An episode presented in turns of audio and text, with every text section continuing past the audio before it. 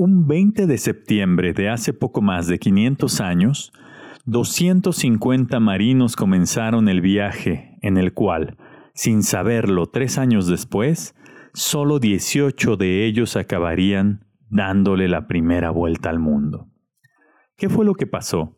¿Y por qué alguien querría ir a valer madre en el mar por tres años sin internet, sin amor y sobre todo, sin comida? Los invito a escuchar hoy Tiempo de Cultura.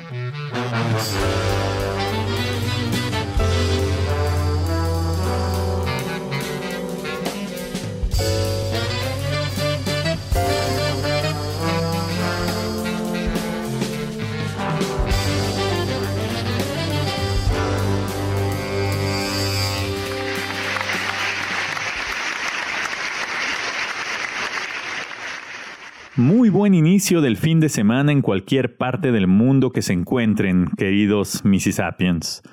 Yo soy Tiempo Detenido y les doy la bienvenida a este, el segundo episodio del primer programa alterno del mejor podcast hecho en español, Los Tres Mississippis.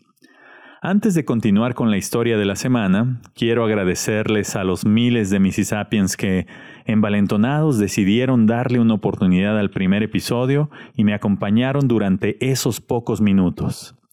Dura poquito porque no somos máquinas. Los invito a quedarse hoy durante otros tres Mississippis para saber más sobre la cultura y la historia del mundo del que son parte.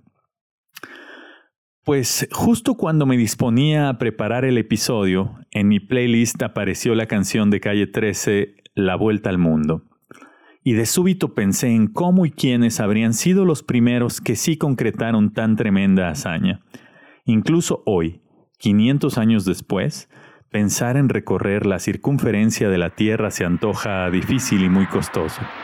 Entonces, haberlo hecho en el siglo XVI fue mucho más retador aún. Sin embargo, cuando se logró, fue algo fortuito y sin la intención de hacerlo, y la encomienda correspondió más a una especie de suerte que a un plan estratégico de exploración. Para entender la travesía es necesario primero explicar dos factores contextuales.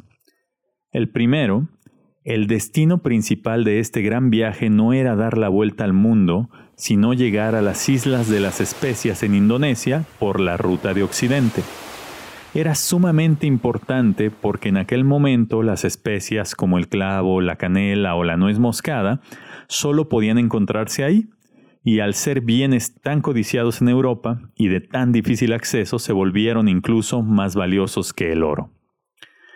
El segundo factor es que en aquel siglo España y Portugal eran dos de las grandes potencias en el mundo, y para llevar la fiesta en paz firmaron un tratado que planteaba que ni Portugal podía navegar en las aguas que le correspondían a España, ni España en las aguas de Portugal. Pero para la mala fortuna española, Portugal controlaba la ruta marítima hacia Oriente y el sultán Mehmed I controlaba la ruta terrestre. Así que, como migrantes mexicanos llegando a Estados Unidos, no podían pasar. Ahora sí, sabiendo el contexto y el motivo que tenían para concretar la hazaña, entremos de lleno al tema. La expedición conocida como de Magallanes y Elcano fue financiada por la corona española y capitaneada por Fernando de Magallanes, quien ideó, propuso y consiguió los recursos para hacerla. Eh, y fue terminada por Juan Sebastián Elcano, uno de los 18 sobrevivientes que lograron regresar. Después de examinar mapas y globos, Magallanes llegó a una conclusión tan sorprendente como pendeja. Creía que podría llegar a las islas de las especias en Oriente mucho más rápido viajando en la dirección opuesta, hacia Occidente, alrededor de la punta de América del Sur. La flota formada por cinco naves partió desde Sanlúcar hasta las Islas Canarias, después se dirigió hacia las islas de Cabo Verde y finalmente cruzó el Atlántico para llegar a la actual bahía de Río de Janeiro en diciembre de 1519. Fue justo ahí cuando todo se empezó a poner de la chingada. Después de meses de búsqueda en la costa este de América del Sur y sin encontrar el paso hacia el oeste, la tripulación tuvo que soportar un invierno brutal, justo como el que hace en tu corazón, morra. Todo se puso peor cuando uno de los barcos ya no quiso echarle ganas y naufragó debido al empeoramiento del tiempo. En la dura travesía en esas aguas desconocidas, otro de los barcos dijo para sí mismo, No somos máquinas. Desertó y se escapó de regreso a España. Fue una enorme pérdida, pues se trataba del más grande y del que llevaba más alimentos. Después de sobrevivir al invierno y a los muchos meses de búsqueda infructuosa, Magallanes y sus hombres finalmente encontraron el paso al otro lado de América del Sur, ya casi en la punta del continente. Hoy en día, a ese estrecho se le conoce como el Estrecho de Magallanes. Finalmente, poco más de un año después, el 28 de noviembre de 1520, entraron en lo que el mismo Magallanes bautizó como Mare Pacificum, el mar Pacífico. Le dio ese nombre porque el mar era calmo y tranquilo. Creyendo que lo peor había pasado, el pobre tonto, ingenuo charlatán que fue paloma por querer ser gavilán, no sabía la magnitud de la amenaza que le esperaba. La combinación de malos mapas, malos cálculos y el hecho de que fue el primer europeo en estar en esas aguas convirtió este trayecto que había pronosticado breve en una pesadilla de 100 días de hambre, escorbuto y muerte.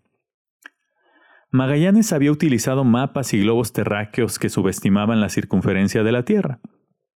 Un error de cálculo que nos ha pasado a cuatro de cada cuatro Mississippis a la hora de creer que sí vamos a llegar al mítico cuarto Mississippi y nada más nos alcanza para el segundo. Este capitán no se imaginaba la escala de un océano que tiene el doble del tamaño del Atlántico y que abarca un tercio de la superficie de la Tierra.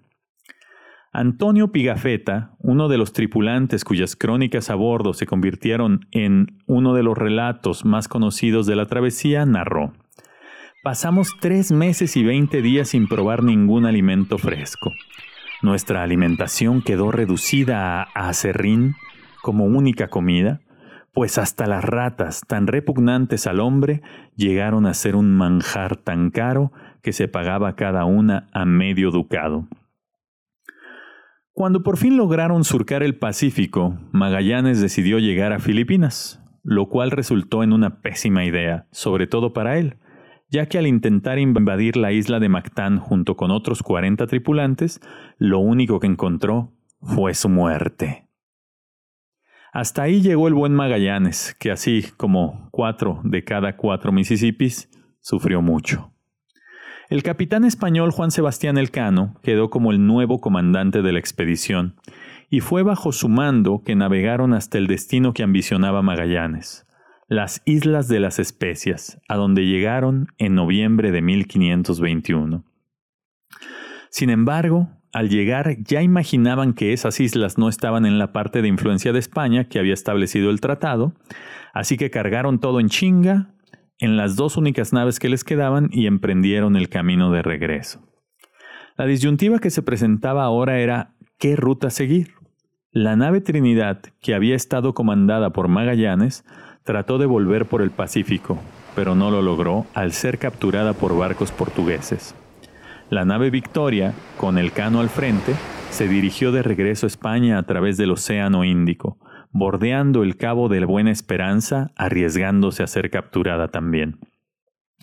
Fue una navegación épica, porque desde la isla de Timor hasta que llegaron a las islas de Cabo Verde en el Atlántico, no tomaron tierra y se enfrentaron de nuevo al hambre, sed y mucho cansancio, como yo, cualquier martes a las 8 de la mañana. Aunque no querían atracar en Cabo Verde bajo dominio portugués, las condiciones los obligaron a hacerlo. Los portugueses se dieron cuenta y terminaron por apresar a 13 de los tripulantes y solo 18 consiguieron escapar. Escaparon en la nave Victoria. El 6 de septiembre de 1522, la nave entró en el puerto de Sanlúcar con solo 18 famélicos tripulantes de los 250 que partieron, completando así la primera circunnavegación al globo de la que se tiene constancia. El emperador Carlos V sí, el de los chocolates, recibió a algunos de los supervivientes y concedió a Elcano una renta anual y un escudo de armas con un globo terráqueo y la leyenda que orgullosamente decía, el primero que me circunnavegó.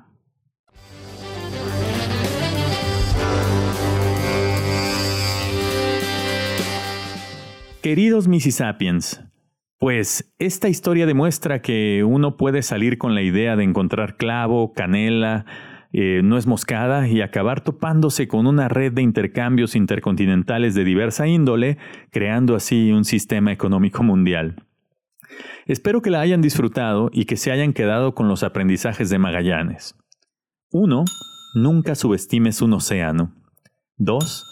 Nunca subestimes a un rey aborigen enojado en Filipinas. Y tres, siempre sé buen amigo de un rey.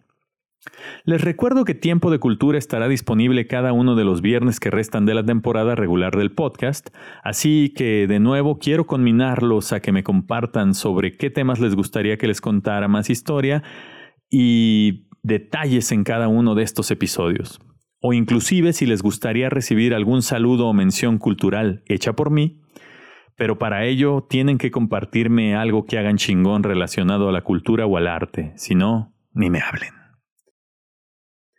Bueno, queridos mis sapiens, ya para despedirme, termino con dos comentarios.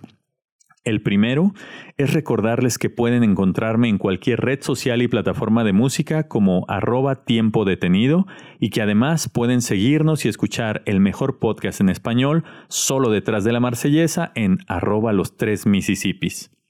Y finalmente, invitarlos a quedarse a escuchar mi texto, el cual pueden encontrar junto a muchos otros en mi perfil de Medium. El de hoy se llama Ojalá que si me pierdo. Ojalá que si me pierdo me encuentren a tu lado, con tu mano en mi hombro y tu cintura en mi mano. Ojalá que si me pierdo me encuentren en tu vida con las ganas de quedarme entre tu casa y la mía. Ojalá que si me pierdo me encuentren en tus brazos con mis labios en tu boca y en mi boca tus labios. Ojalá que si me pierdo me encuentren en tu risa con mi avanzar de río y su inconfundible brisa.